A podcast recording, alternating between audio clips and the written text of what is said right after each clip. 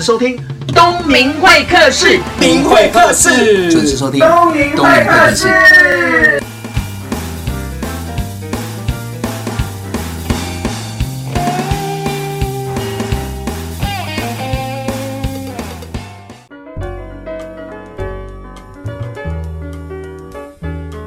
大家好，欢迎收听东明会客室，我是主持人王东明。那今天邀请到的受访者呢，他身份很特别，他是一个律师，也是一个作家。我会认识他是透过学妹认识的，因为去年我去回我的母校演讲嘛。那今年跟学妹在她生日的时候吃饭，她说：“学长学长，我跟你讲，我要介绍一个好朋友给你认识，因为他也跟你一样刚去学校演讲，然后造成培德所有的那个学弟妹啊都非常的喜欢他，你们一定要认识。”那我上网 Google 了一下，他刚好也出一本书，那就顺水人情，把他邀请到现场。我们欢迎许峰源法语老师。嗯、呃，各位听众朋友，大家好，东明老师好，我是许峰源。我们先谈谈你的过去背景哦，因为我们上网 Google 一下，就发现你的过往工作经验跟人生历练是值得所有的大朋友小朋友知道的。我觉得是一个激励故事。虽然你过往的呃背景很特殊，比如说我知道你爸爸妈妈在三重正义北路那边，那我卖臭豆腐嘛，嗯。所以我们从小就是住在三重的倒瓜厝啊，嗯，那这样倒瓜厝本身里面不会住人啊，因为它是一个风化场所，它是一大片的铁皮屋。你知道为什么他要这样说明吗？因为我知道正义南路那边倒瓜厝就是那个那个部分。我说哎，就是倒瓜出来，我知道那个地方。就他说我不住在那个地方，我住在旁边的四楼。对，所以要特别强调一下，其实那边就是一个治安很混乱的地方啊。那因为风化场所嘛，那可是事实上它并不是很高级的那种酒店啊，它都是。社会很底层的人的一个性方面需求的一个交易的环境，就是茶室得多啊。对，然后因为旁边是那个很大的杀鸡场嘛，嗯，所以如果以前在里面进行性交易或喝茶的时候，事实上。会飘着一股淡淡的鸡血的味道，还有鸡毛飘过去的一个感受，所以那事实上是社会很底层的一个生活环境啊。那我们家就是住在那个周围啊，周围的很多的那个违建啊，跟那种狭小的老旧的公寓啊。那那一带当然就是充斥着社会很底层的劳工嘛，哦，那这个性工作者哦，那个黑道就管理阶层，那还有毒品，这是我从小的一个成长环境。所以从小其实也看了很多。呃，在我们附近的邻居也大部分都是从事这些行业嘛。嗯，可是很特别，人家说近朱者赤，近墨者黑，你看多了却激励自己可以念书念到当律师。这个当然跟自己的生活环境有关嘛，因为家里的物质环境不好。那其实看着爸爸妈妈很辛苦的工作，因为早期我爸爸是那个修理摩托车的黑手，那后来呢，生意不好，爸爸就改卖这个臭豆腐啊。所以其实小时候看着爸爸妈妈很辛苦去工作的时候啊，自己也希望说长大以后可以赚钱啊，可以改善家里的经济啊，可以让他们过上好的日子。那刚东明老师说的啊，就是。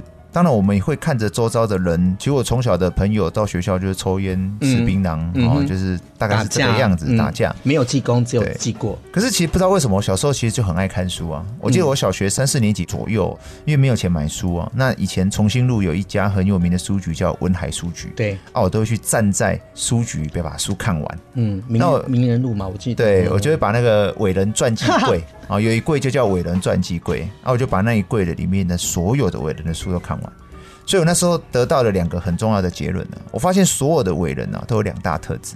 第一个特质就是从小家里很穷，嗯，所以我从来没有对自己的贫穷而感到自卑啊，因为我觉得我已经站在伟人的第一步啊，就是家里很穷。那我发现他们的第二个共同特质就是他们很努力，嗯，所以我那时候就告诉我自己说。纵使我的从小的物质环境不好啊，我只要很努力、很努力的读书啊，我就有机会去翻转我的命运与人生。嗯，那这样子的驱动力啊，包含你想要改善家里经济环境的驱动力啊，事实上就带领着我一直持续不断的很努力的在念书。对，嗯、而且其实当努力念书过程当中，你会获得成就感嘛？就考试成绩的优异，那你会鼓励你自己不断的不断的向前，所以我才一路一路这样一直读上来。可是你在念书又那么会念书，会考试，你又哪有时间打工？我们刚刚有聊到嘛？你在国小四年级的时候就在路边摆摊了。因为我喜欢打工赚钱，原因是 其实理由很简单，因为我爸爸妈妈不可能给我们任何的零用钱嘛，嗯，所以想要钱就要自己赚嘛。对。那我记得以前比较小一点的，到小学一二年级就会开始去捡那些资源回收，哦，纸箱啊、铁罐、铝罐、玻璃啊，啊就去换钱。可我记得每次换完钱都只可以买个一两斤的番薯去烤番薯。然后后来我就发现说，我们家隔壁的那个阿姨啊，他们家就是做那个眼镜，然后后来那个太阳眼镜有瑕疵嘛，刮到或怎样，他要销毁了，我就跟他批来卖。所以我那时候大概小学四五年级就开始去菜市场摆地摊呐。你都不会怕生吗？呃，不会害羞？怕生倒不会啊，但那时候会遇到一些黑道啦，呃，或者是说会遇到来收保护费的一些问题。你国小四年级就要面临这些事情？大概四五年级那边啊。可是相对的，你也从小懂得。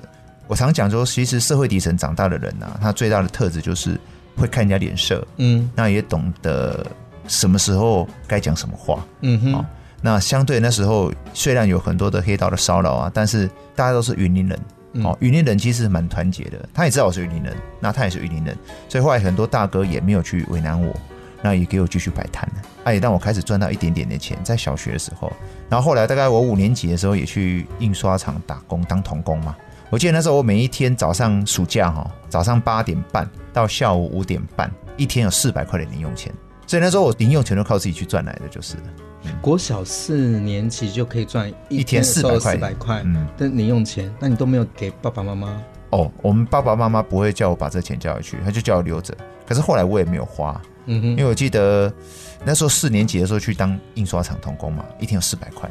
可是后来我卖那个眼镜啊，我跟阿姨批一支五十块，可是我可以卖一百五十块，因为那是很高级的太阳眼镜，对，哪个牌子就不讲了哈。那、嗯那时候我一天呢，我想卖一支就仿冒品还是真？没有，它是真品，只是它是瑕疵品，所以我一天都可以买十几支。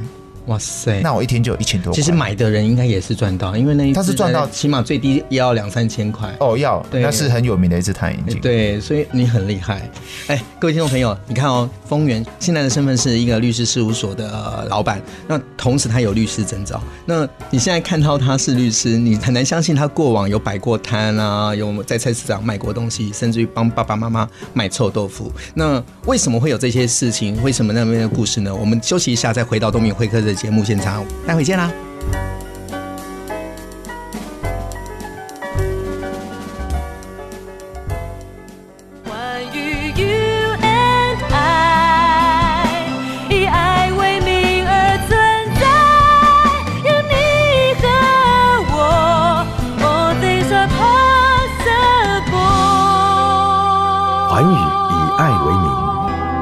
和我，All things are possible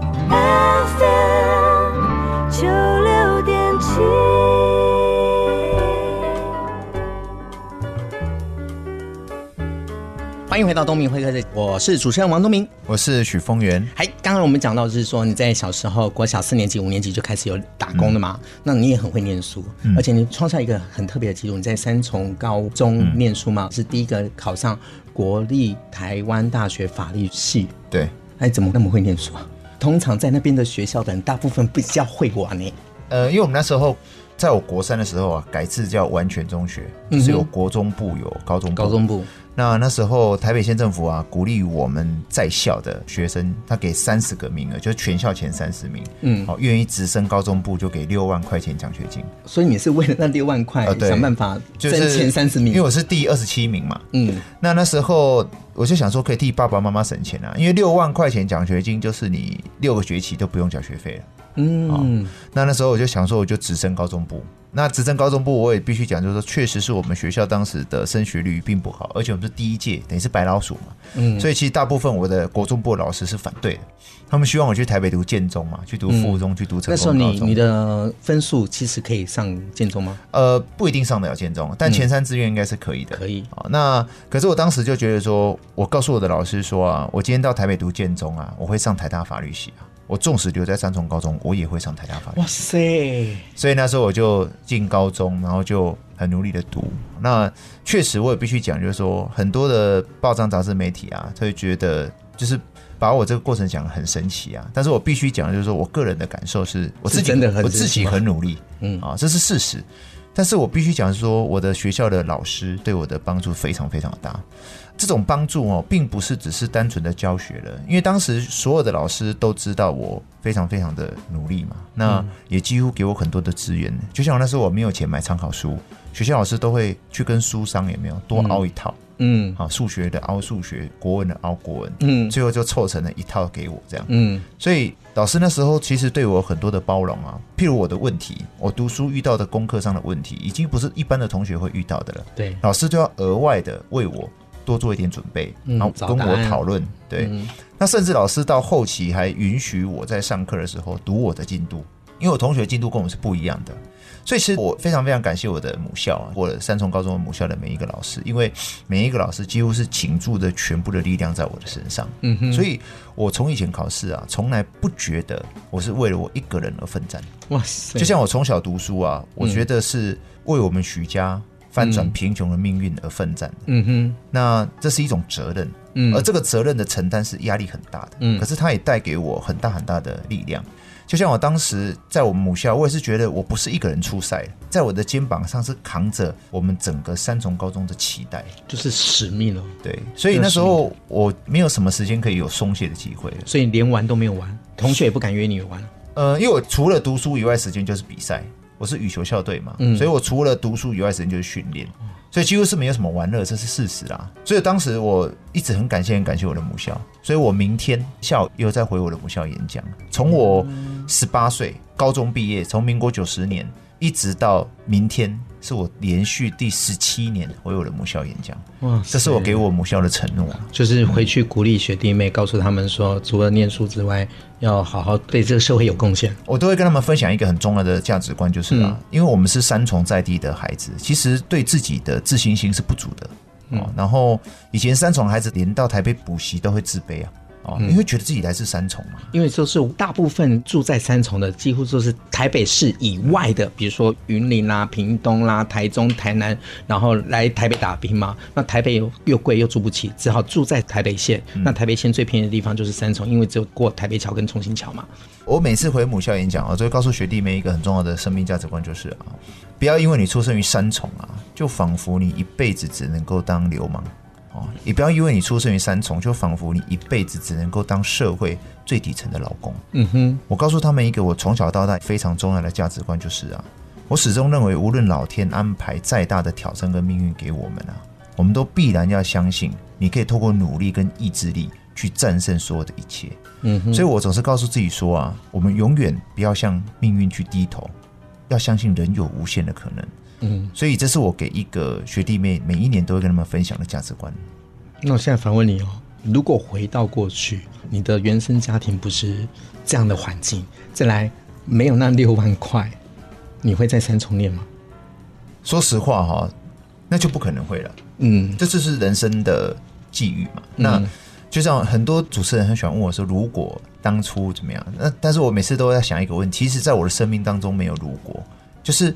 我们的生命，它是一个不断持续往前推进的过程，所以在我的生命当中不存在如果，因为有太多如果了。譬如，如果我的爸爸妈妈还活着啊，如果当初从小的环境不是那么贫困，如果当初我在台大选择说我填会计系，我填财经系，我不是一个律师的话，嗯，就是生命有太多的如果，但是我很少让自己去停留在一种如果的可能性当中，但是我对于每个当下是非常专注的。哎、欸，我非常认同你说的，没有如果，因为如果就好像是过去很像没有做好选择，因为其他的书上有写到是说，人生就是不断的一直在选择。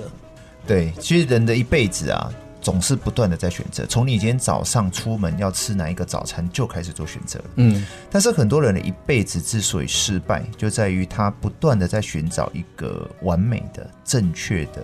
人生的选择，嗯，但是在我自己的生命价值观的定义里面，认为啊，人的一辈子是不存在所谓完美的、正确的选择，嗯，而我们能够做的，而且应该做的，只能够把每一个选择用尽全力做到正确为止。嗯，所以我从小到大始终相信，无论我做任何的选择，都是正确的，因为我会用尽全力把它做到正确为止。嗯，就是还是要用心啦，全力以赴，把方向拟定好。就像你刚刚说的，就是如果你去建中，一定会考上台大法律系；但是你留在三重高中，也一样会考上台大法律系。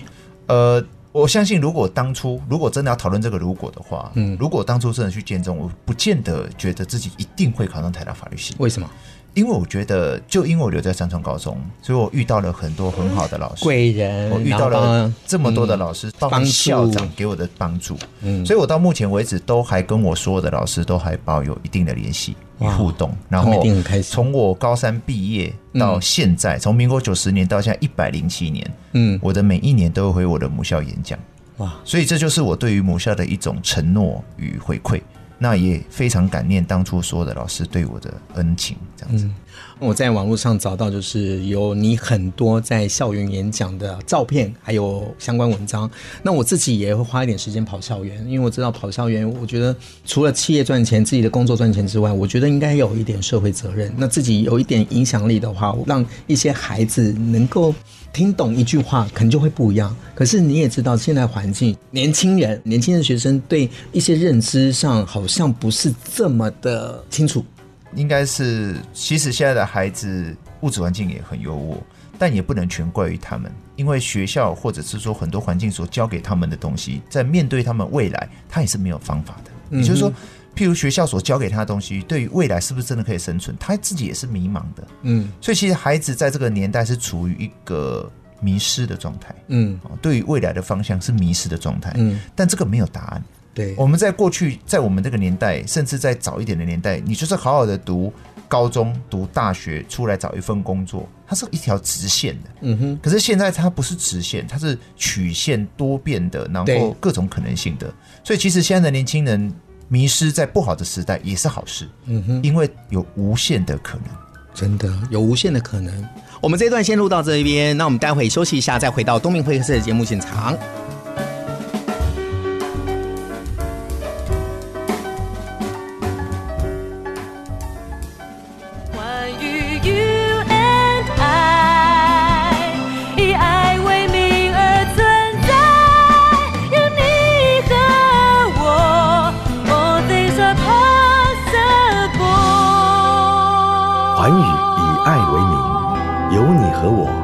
Things are possible。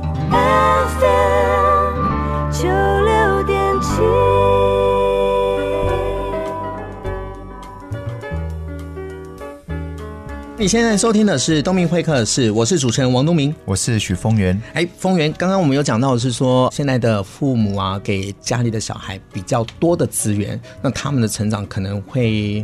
有限。那反过来在你身上，因为你刚刚有讲到你的过往的原生家庭，你爸爸妈妈是在三重正义北路那边卖臭豆腐嘛？那你就是一直要跟你自己的未来做挑战。那刚刚有讲到，就是你考上律师执照这个故事是很特别的，为什么呢？因为大部分法律系毕业要考上律师执照，起码要两年、三年的工作经验才有可能考上。可是你是当下毕业马上就考上，为什么？因为我爸爸他在我大三的时候他就生病了嘛，那就是得到口腔癌。那我记得当时的医生啊，他告诉我说，就是因为我父亲是舌癌，而且是末期。那依照蛇癌末期的经验呢，大概还会有一年多的时间可以存活。那我当时稍微计算了一下，如果按照这个比例来讲呢，只剩下一年多的时间可以活，这所代表的意涵是啊，就是我只有一次考律师的机会。嗯哼，因为当时他告诉我说，我爸爸只有一年多的时间可以活的时候啊，我脑袋里一片空白啊。因为我一直在思考，就是如果我爸爸只剩下一年多的时间可以活，那我可以做什么？因为我不是医学院的学生嘛，我没有办法去救我的父亲。嗯哼，我是法学院的学生。那我当然知道，就是说，如果以我们许家哈，穷了很多代啊，当流氓的当流氓啊，当乞丐的当乞丐啊。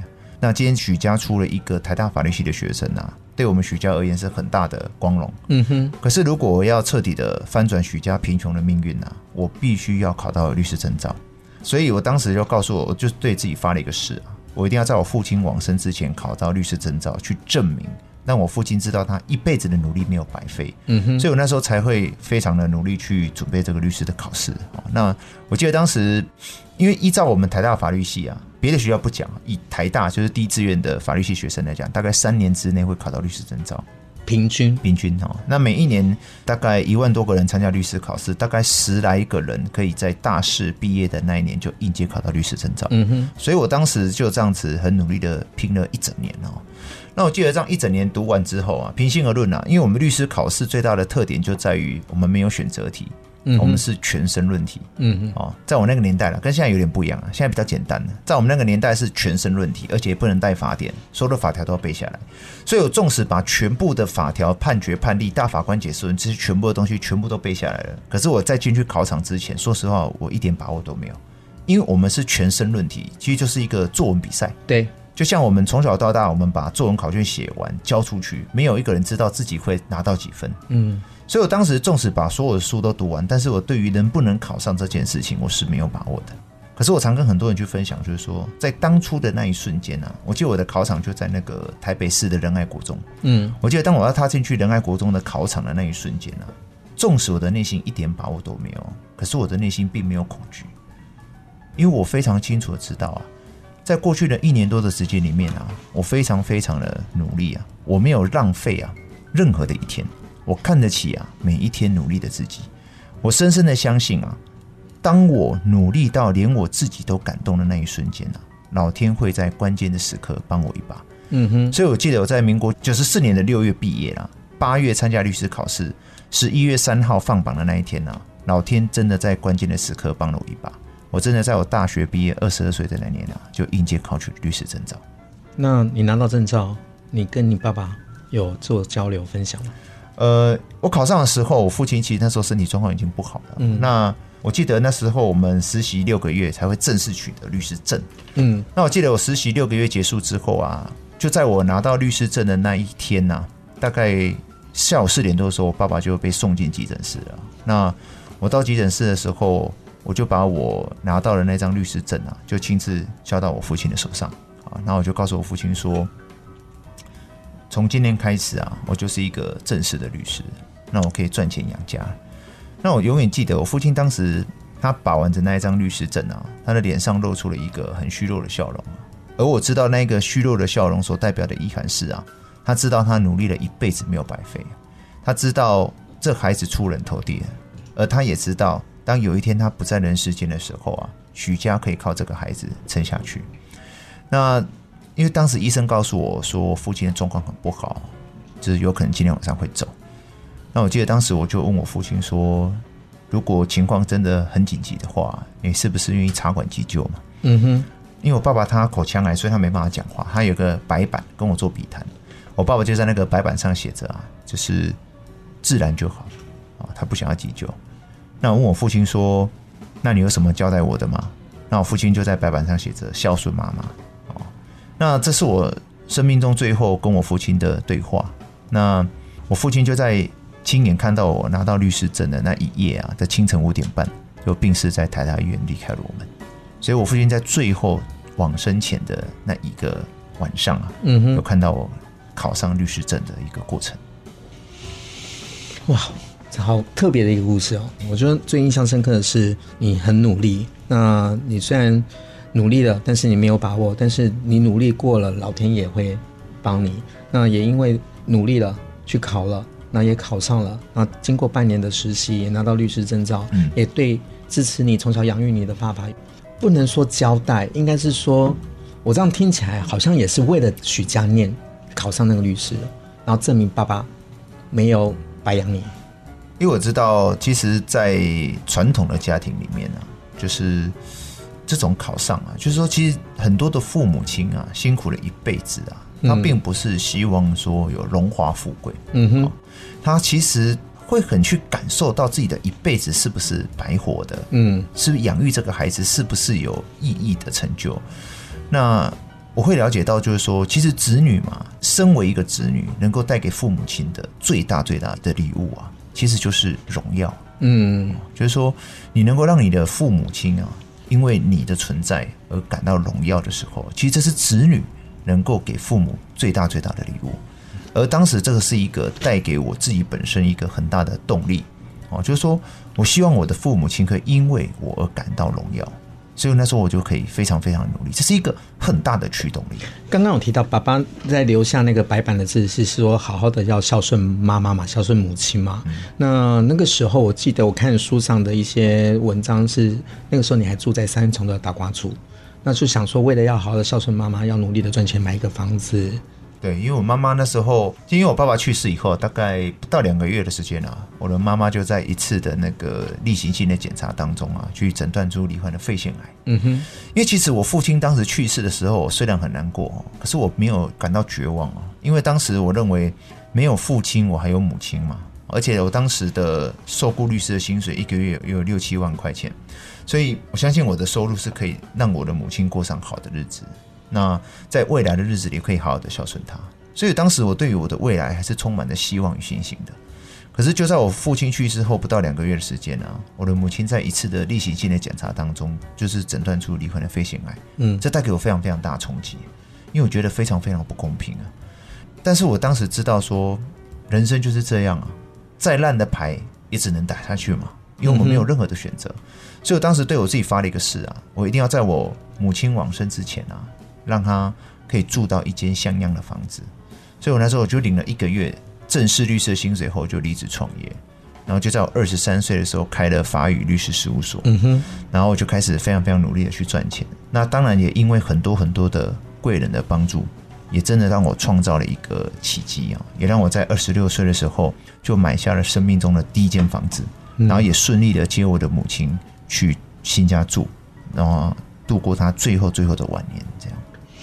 哇，听起来你的故事真的是可以激励很多人。人都是一定要有一个目标，你的目标其实很简单，就是给爸爸一个荣耀，给妈妈一个安全感。就爸爸就讲说要孝顺妈妈，你就想说妈妈要怎么样孝顺，因为爸爸不在了嘛。没想到你就也放下你六万个的工作，就开始创业，嗯，然后在二十六岁买了一栋房子，这就是你的目标。但是创业听起来是很简单，但是我也在创业，我创业这过程当中是很辛苦的。那这一段呢，我们通常会点一首歌送给自己，或送给听众朋友。嗯、那风云，你有没有什么歌要送给大家？有一首那个巫启贤先生唱的叫《叫阮的名》，想要来点几首歌。嗯，我觉得这首歌其实。蛮描述在一个为人子女的心境吧，嗯，对我个人而言，所以我每次在听到这首歌的时候都觉得很感动。好，送给听众朋友这首巫启贤唱的《叫阮的名》。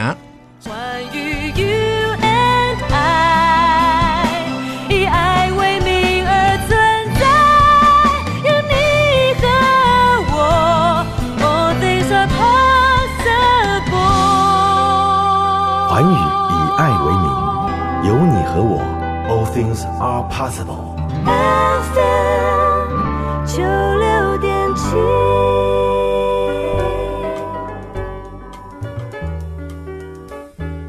欢迎回到东明会客的节目现场，我是王东明。刚刚听到的这首歌是巫启贤《叫阮的名》，那听到我不知道大家是不是很感动哦？在感动之余，你会回想一下你的努力的动机是什么？有可能是来自于要孝顺父母，给父母一个荣耀，或者是你现在的身份有一些需要的责任。那我们还是要回到这个主题，就是今天要谈的，这是你刚好出版的新书，叫做《做一个简单的好人》。人就是很复杂啦，怎么做简单？做一个简单的好人啊，其实这个书名哦，我在自序里面就讲过，这书名很平淡，很平淡。嗯、但事实上呢，在我个人来看呢，我认为一个简单的好人是在这个世界上最强大的人。嗯，因为当你超越了所有的复杂的表面以后，在这个世界上所有复杂的一切以后，你会变得简单。简单是一种发自内心、不可撼动的自信。嗯，那当一个人看透了所有的世界的一切的时候，当他的生命有了选择的时候，你就会选择一种善良啊。嗯，所以简单的好人啊，他才有办法进入了无数人的生命之中，活在无数人的心中，因为他够简单、够善良。那当你进入了无数人的生命之中，活在无数人的心中的时候，你会拥有无数人对你百分之百毫无保留的信任，嗯，无限的支持与付出。做一个简单的好人啊，这本书的书名其实是非常平淡的啊，事实上很难吸引人家的注意啊。嗯，但事实上，因为我所写的每一本书啊，都是我个人生命中的真实体悟。嗯，我后来发现啊，一个人活在这个世界上最困难、最困难的，并不是赚很多的钱，嗯，或者成为一个很有名的人。嗯，一个人最困难、最困难的，一个最强大的人，是能够透过你一次又一次帮助别人的过程当中啊，逐渐的去解开在我们身上的那个。自私自利的枷锁，透过一次又一次帮助别人的过程当中啊，去逐渐逐渐的转化我们的心，嗯，让我们可以透过一次又一次帮助别人的过程当中，去逐渐的让我们成为一个真正的愿意心存善念、愿意帮助别人的。心存善念跟帮助别人，我觉得这是大家很会讲的，但是我从别人身上看到的是那种。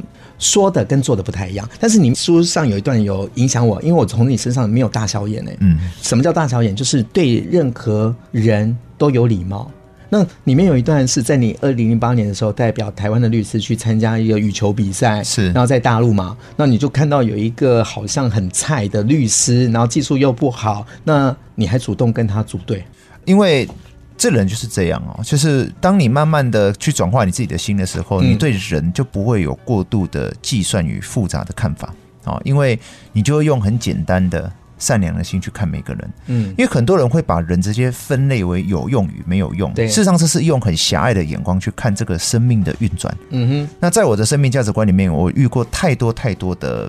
不可思议的缘分，嗯，就像我今天会出现在这个广播节目，也是一种缘分。对，所以后来我就了解到一件事情，就是啊，任何一个出现在你生命当中的人事物，必然都是命中注定的。嗯哼，也就是说，每一个人跟你都必然有一段缘分，而你能够把这一段缘分变成好的缘分或不好的缘分，取决于你每一个当下的决定，也就是你的选择。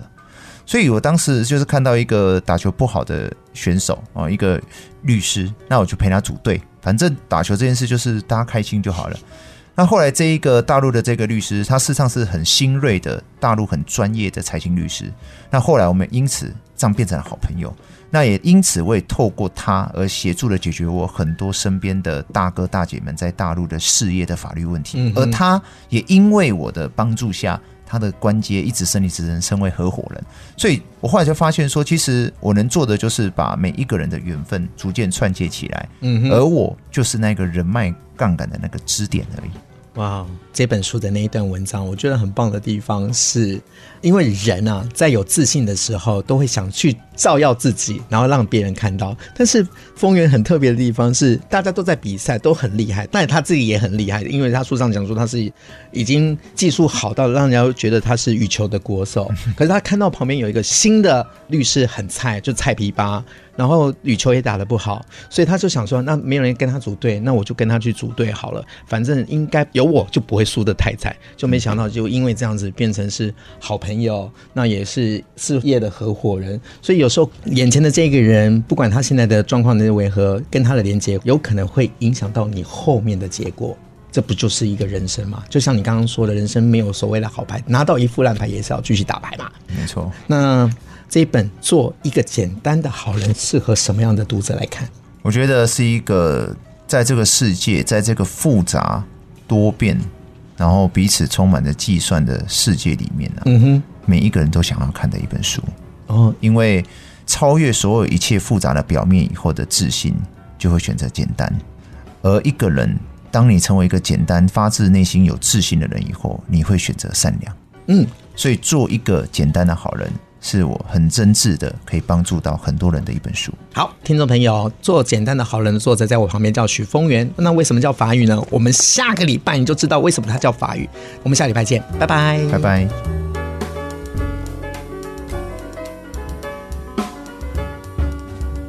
今天东明会客室邀请到的是律师作家许峰源哦。那在网络他有一个法语老师的称号。他小时候资源不是那么丰富，比如说他爸爸妈妈是卖臭豆腐把他养大。他前面有三个姐姐，然后一个哥哥，因为住在三重的大瓜厝。他觉得人生就是一定要不断的往前冲，那因为看见父亲辛苦的叫卖臭豆腐哦，把他们养大，所以呢，从小立志要赚钱，改善贫困的家境，所以好好的读书，然后考上律师执照，想要改变人生的一切。那现在拿到那个律师执照啦，但是他也花一点时间在走校园，也希望他的故事能够到校园积每一个种子上面。那也希望这些孩子在成长的过程当中遇到了瓶颈。跌倒了没有关系，记得要爬起来，继续再往前走。这是我在律师作家许峰源身上看到的一个感人的故事。希望所有听众朋友喜欢这一集。我是东明会客室节目主持人王东明，下个礼拜见了，拜拜。